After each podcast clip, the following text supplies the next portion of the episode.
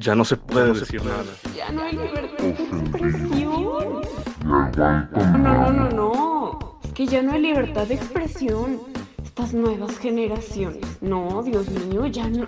Ya no. ¿Alguien, por favor, quiere pensar en los niños? Generación Mazapán, el podcast de Ivana y Benny.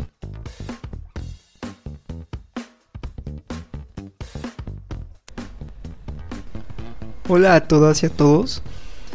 El día de hoy Ivana y yo les vamos a platicar de un tema que nos interesa muchísimo, que tiene que ver con nuestra participación en los diferentes movimientos sociales, eh, especialmente en redes.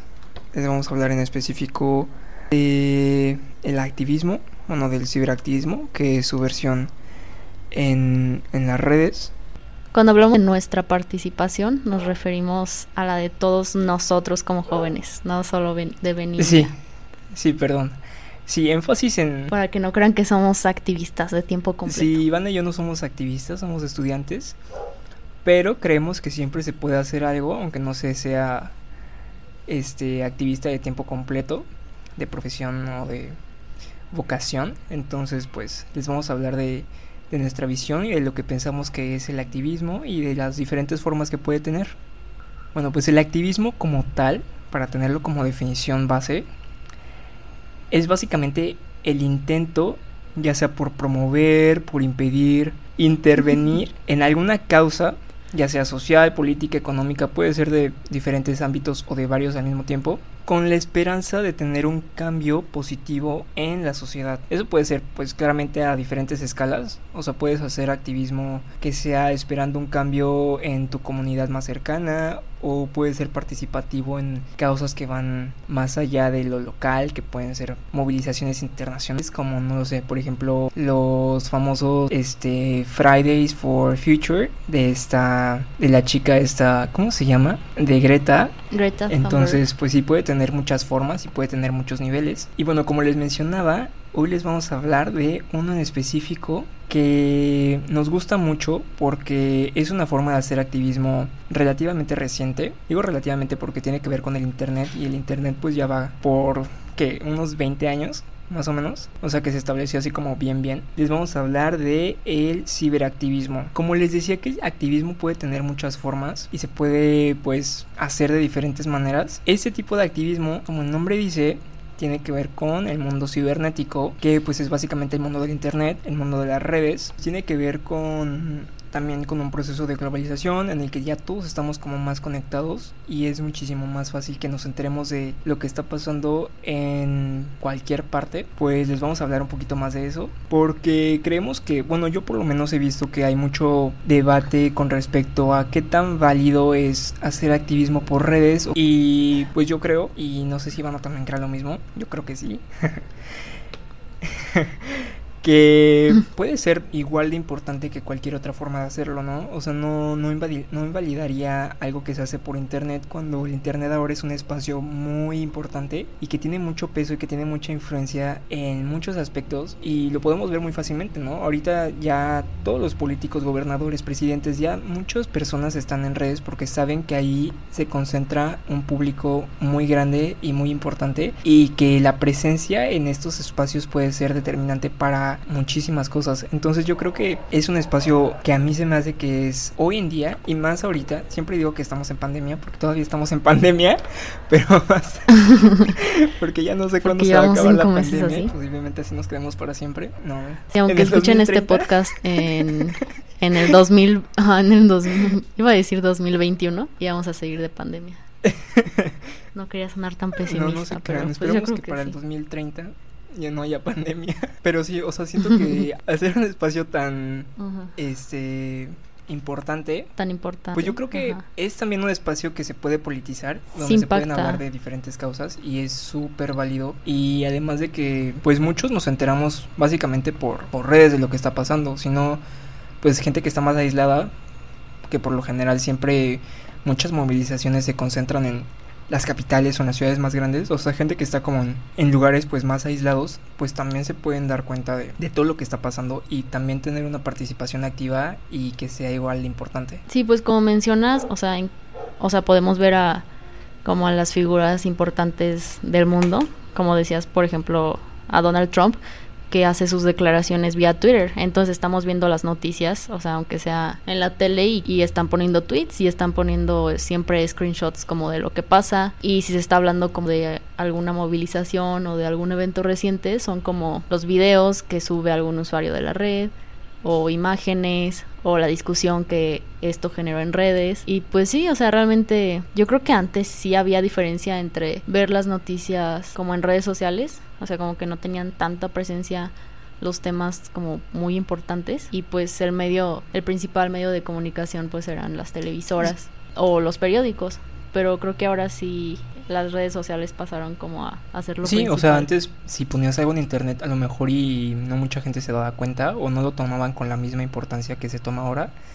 Ahora incluso, o sea, como menciona Ivana, de Donald Trump tiene sus cuentas pues en Twitter y hace declaraciones y habla de cosas políticas, o sea, también incluso ya hay hasta diplomacia por redes, o sea, las mismas relaciones que antes se daban solamente en físico, pues ahora también se dan por redes, ¿no? La cortesía y todo el pues todo ese acto no de los diplomáticos. La hipocresía entre eh, pues ya también se pues se pasó a las redes entonces pues sí o sea las redes no son ajenas a la sociedad obviamente son más bien como otro espacio en el que se puede pues hablar de diferentes temas advocar y hacer activismo. Sí pues son como una extensión de la realidad. Y como decías ya centrándonos más como al ciberactivismo y más como al activismo y ya no tanto a, las redes sociales en general. Bueno, el, el activismo, como, como mencionabas, a mí lo que me llama mucho la atención es que estaba viendo, bueno, estaba escuchando a, a diferentes activistas y dicen que pues como lo, lo difícil, o sea, lo, lo que está pues cañón del activismo es que la mayor parte del tiempo y la mayoría, bueno, la mayoría de las veces es una lucha contra las ideas. O sea, no estás luchando contra una persona en particular, contra... Ajá, no, o sea, es como algo muy abstracto porque estás luchando contra, siempre contra una idea, contra una ideología, contra algo que quieres cambiar. ¿no? Sí, llámale eh, racismo, machismo, homofobia. Sí, sí, o sea, realmente siempre son pues como cosas construidas, son ideas contra las, las que se quieren, contra las que se quiere luchar. Ajá. Bueno, y esta lucha contra ideas, pues es parte del activismo, es como lo principal del activismo y puede tomar lugar dentro de las redes sociales. Y entonces de repente tenemos un montón de movimientos que han surgido en las redes sociales eh, a partir de un hashtag o a partir de la viralización de, de, un video, de algún tema en particular o de alguna de algún activista que se hace viral por, por las acciones que está haciendo, pues es que surgen movimientos que toman muchísima fuerza. Eh, para darle ejemplo, ejemplos de estos movimientos, eh, por ejemplo, Black, Black Lives Matter, que ahorita está muy reciente. Bueno, seguramente ya saben por qué, por, por el asesinato de George Floyd a manos de un policía obviamente blanco que lo asfixia y pues lo termina matando a pesar de que George Floyd le estaba diciendo el famoso I can't breathe, no puedo respirar y pues este güey lo asfixió y lo mató pasándose por el arco del triunfo todos los derechos humanos. Aprovechándose de su, de su poder y de su posición, ¿no? Sí, claro. Y pues obviamente el, el caso de George Floyd no es un caso aislado. Bueno, y pues el movimiento en sí empieza en el 2014, tras la muerte de un joven negro eh, llamado Michael Brown en el 2014 que pues fue un caso muy similar y muere a manos de un policía blanco. Eh, pues desde entonces comienza este movimiento, obviamente no, pues no con la misma fuerza que, que tomó este año, pero pues comenzó en el 2014 y es ahí donde comienza también como el hashtag. La gente de la comunidad pues que estaba sufriendo este racismo comienza a denunciarlo a través de las redes y o obviamente no es que antes no existiera racismo, sino que las redes sociales le dieron como fomentaron pues que se hablara del, del tema, que más gente se atreviera como a denunciar, a relatar experiencias y sobre todo a ver que la brutalidad de la policía pues no es cosa nueva y no es cosa que solo pasó en algún rincón del país, sino que era algo que estaba pasando pues en todos lados. Y pues por alguna razón, como que vemos que el movimiento, pues no quiero decir que se desaparece porque nunca se desapareció. Sin embargo, pues como que se calmó, no, no tuvo tanta fuerza. O sea, le estoy hablando de desde el 2014 hasta el 2020, pues obviamente hubo como, hubo como un lapso en el que pues no estaba tan fuerte el, el movimiento. Y ahora en 2020 vuelve a tomar fuerza y pues vemos la fuerza que tomó. Eh, lo impactante de este movimiento es que literalmente surge pues del hashtag, o sea, a partir del hashtag, eh, pues la gente comienza a denunciar y también se crea la página web donde pues hay muchísima información y pues cosas que puedes hacer para ayudar. Entonces las redes sociales lo que hicieron pues fue permitir que este movimiento llegara a personas pues en todos los rincones de Estados Unidos y que se pudieran unir por una misma causa. Incluso del mundo, ¿no? Y, sí, del mundo. Pero pues al final de cuentas para poder salir y gritar a las calles, que es como vimos recientemente, uh, o sea, las protestas fueron increíbles, el número de personas que asistieron, el número de personas que pues que se manifestaron, que tomaron posición, personas famosas que jamás habían metido en la política y que de repente ves que están denunciando algo, pues creo que estuvo muy padre, la verdad. Ver a tanta gente indignada por un solo caso, que pues en realidad, bueno, o sea, fue un caso que desató todo, pero pues no, no ha sido el único caso. Y pues bueno, este es uno de los ejemplos de ciberactivismo, porque se convoca a todas las personas desde un hashtag y pues también como precisamente fue en tiempos de pandemia, eh, pues la movilización en redes fue muy importante porque no todas las personas estaban pudiendo salir y porque pues se empezó ahí y no había otra forma de convocar que no fuera por redes sociales y vimos un buen de personas subiendo el hashtag eh, diciendo algo importante sí o compartiendo las ¿cómo se llaman las peticiones? yo la verdad no sé cómo funcionan las peticiones de change.org pero Ah, ya, Ajá. Pero pues había mucha movilización de eso, de las peticiones y también de eh, cuentas donde podías donar para pues para apoyar a las familias de no solamente de George Floyd sino de otras personas este que sufrieron de esta violencia policial este racista entonces pues sí fue muy presente especialmente en, en Twitter y también pues en Instagram, Instagram hubo también algunos pues hashtags y pues en todos lados, ¿no? Sí. Que por otro lado el Black Lives Matter como un ejemplo de lo que no había que hacer en el intento de hacer ciberactivismo. O sea, creo que también fue algo tan grande que de alguna manera... Pues se puede desviar por otros Ajá, lados que se- no va. Pues hay gente con otros intereses y el movimiento agarra por otro lado y unos cre- creen que estás haciendo bien al postear algo y pues luego resulta que no, eso no estaba bien. Pero pues creo que también es parte de y, y pues como el aprender y pues sí, ver que no, aunque tú lo hayas hecho con buena intención, me refiero a lo de, de postear el, el cuadro Ah, negro. el cuadro negro, el de Instagram, el blackout, ¿qué era? Blackout Tuesday. Tuesday. Ajá. Sí, pues, o sea, ya después salieron las personas, este, pues de la misma comunidad afro- afroamericana, este, a decir que, pues que eso no estaba haciendo un aporte positivo. Entonces, pues también eso es importante, ¿no? Escuchar a las personas que están directamente afectadas por el problema que se está luchando para saber de qué manera puedes ayudar. A lo mejor ellos dicen, no nos interesa que pongas un cuadro negro con un hashtag. Sí, claro, tú creíste que estabas haciendo bien al subirlo y le estabas dando más difusión, pero pues resulta que no. O sea, creo que realmente el problema era que en el hashtag es que estaban usando un hashtag que no era. Eh, no decían Ah, estaban usando el mismo hashtag de Black Lives Matter en el que estaban publicando información sobre cómo protegerse en las marchas, cómo ir seguramente, o sea, cómo protegerse de cómo limpiarse los ojos por si gas lacrimógeno, o sea, como mucha Sí, información todo, fundamental. todo, ajá, toda la información estaba ahí. Y pues se Entonces, llenó de se llenó de cuadros, cuadros negros. negros. Entonces de alguna manera se silenció la protesta en redes y eso fue como lo que lo que no querían y luego también mucha gente se enojó porque oye yo subí mi cuadro negro qué te pasa pero pues o sea es como el ok si quiero apoyar pero tal vez no lo estoy haciendo de la manera correcta y entonces tengo que escuchar los que están siendo afectados directamente por este problema y ver qué puedo aprender y ver qué puedo hacer. Sí, lo más importante es escuchar, ¿no? O sea, si es un movimiento que es del racismo, pues escuchar a las personas que están racializadas, ¿no? Sí, obvio. Si es un movimiento, no sé, el feminismo, pues escuchar a las mujeres. Si es un movimiento LGBT, pues escuchar a las personas LGBT. Bueno, y No, dejando no. un poquito de lado el Black, Black Lives Matter y como mencionabas también a las mujeres, pues también eh, mucho del feminismo tiene, pues está en redes sociales y está como este constante ciberactivismo. Y sobre todo hay un movimiento en particular que, que tomó muchísima fuerza en redes sociales porque de ahí nace y es el que obviamente, bueno, espero que lo hayan escuchado, el hashtag MeToo, eh, que literalmente comienza a partir de un tweet y a partir de, pues, del hashtag. Eh, a diferencia de otros movimientos que siempre habla como la parte, mm, pues como las personas que no tienen voz en otro medio, por decirlo de alguna manera, son las que se tratan de manifestar en redes, pues por ser esta una plataforma con tanto alcance.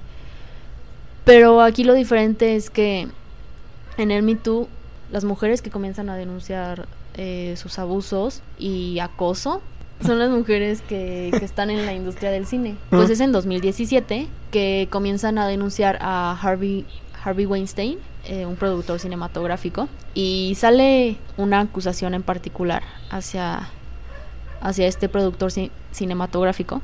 Bueno, y entonces cuentan la... eh, pues el acoso que vivieron por parte de Harvey Weins- Weinstein. Y un solo caso destapa más de 40 casos de acoso por el mismo Harvey Weinstein. Y pues de repente tenemos a más de 40 actrices y modelos denunciando a un solo eh, productor cinematográfico que llevaba años acosando mujeres y haciendo lo que se le daba la gana con ellas. Eh, ya saben cómo funciona un poco la industria cinematográfica.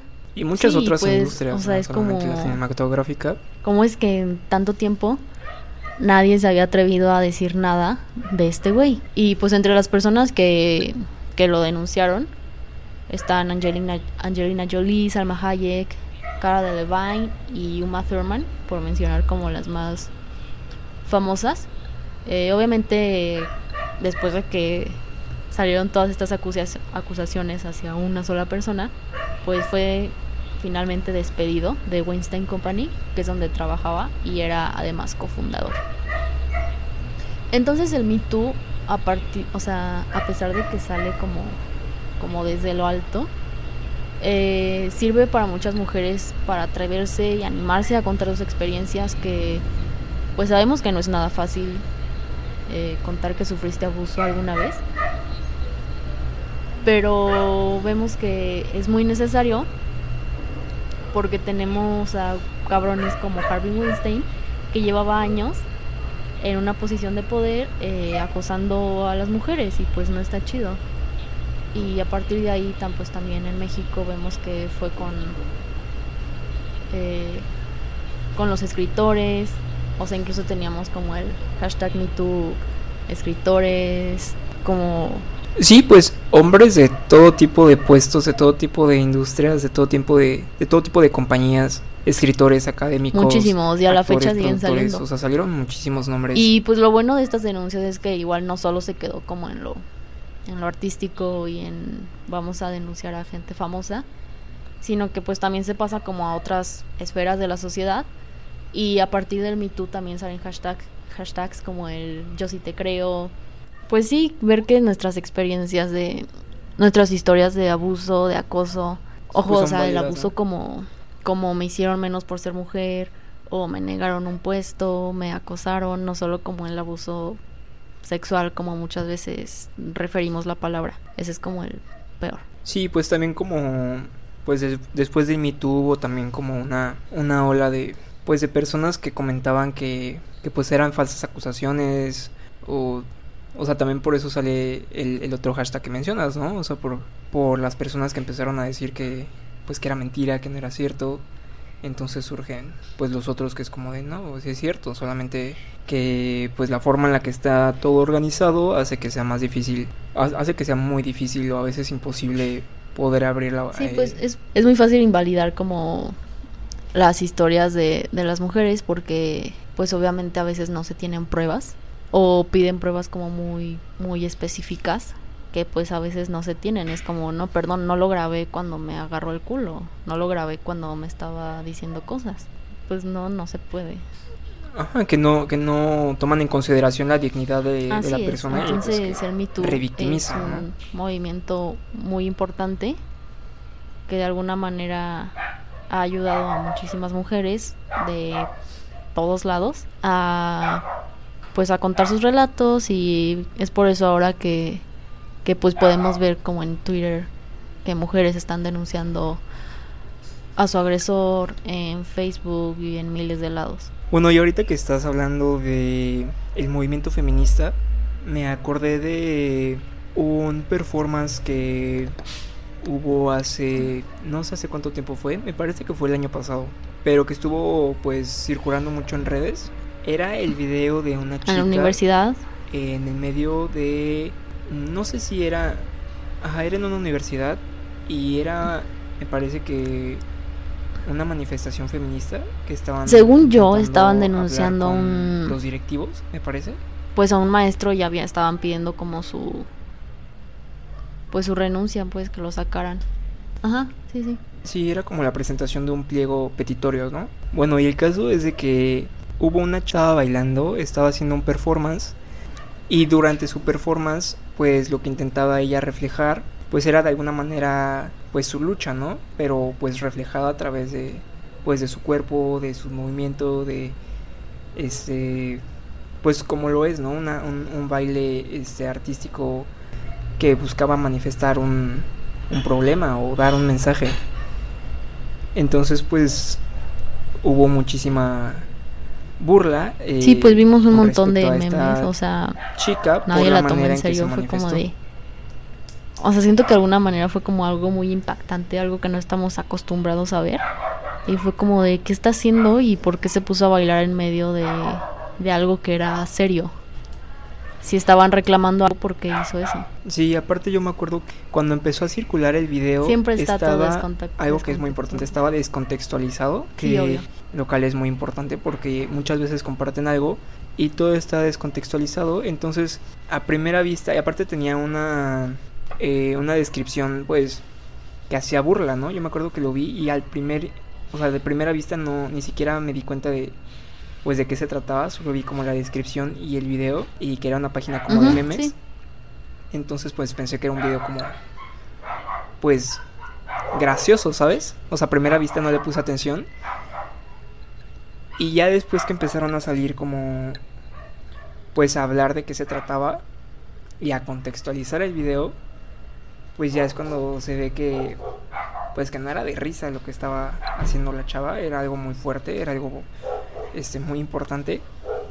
Y pues, o sea, les menciono esto porque en donde, de- dentro de lo que estaba investigando encontré un tipo de activismo que se me hizo muy interesante, que es el, eh, el artivismo, que pues es básicamente la mezcla entre el arte, que pues ya ven que el arte puede ser, pues se puede dar de muchas formas, también es muy abstracto y muy este diverso. Eh, esto mezclado con pues con el activismo. Entonces, pues yo siento que es muy importante pues también cuando estamos en redes pues ver bien lo que estamos este compartiendo y lo que estamos viendo porque muchas veces pasa esto que que les digo de, la chava que comparten videos o imágenes o cualquier cosa y está descontextualizado entonces un mensaje que era muy fuerte un mensaje que era muy importante que era pues la manera pues cada quien tiene su forma de, de expresarse, ¿no? O sea,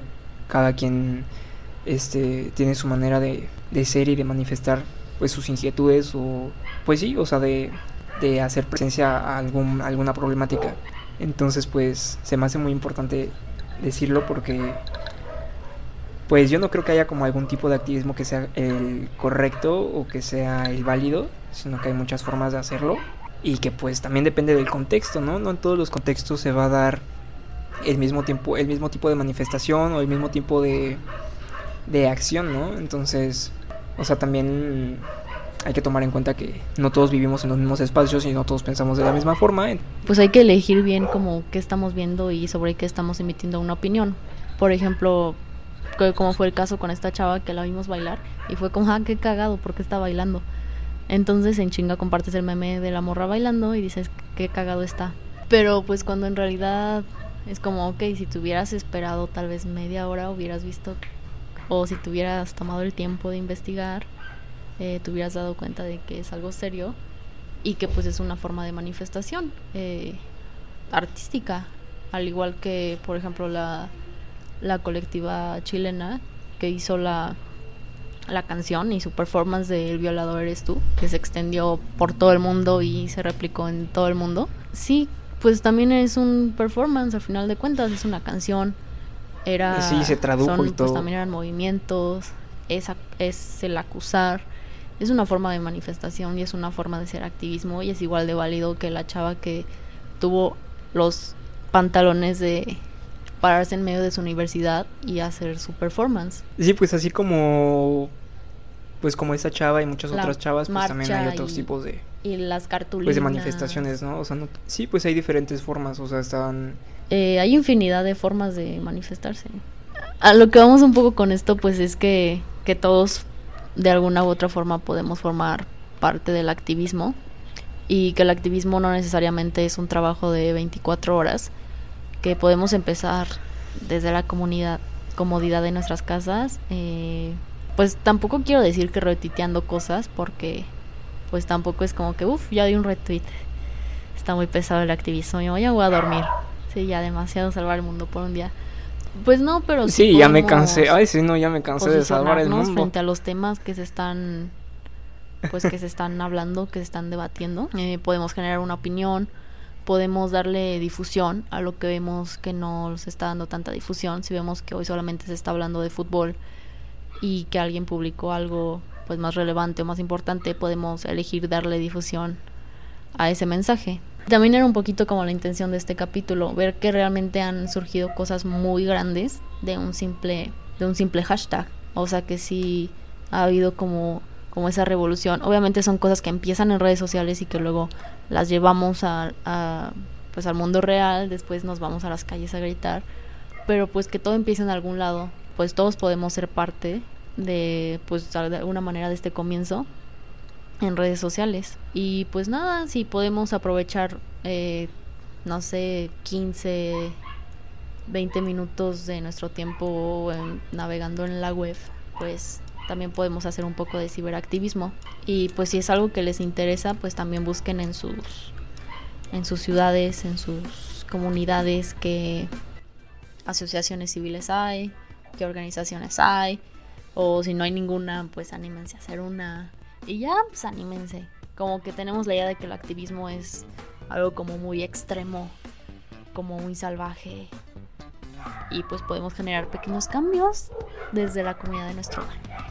Creo que sería todo por el capítulo de hoy.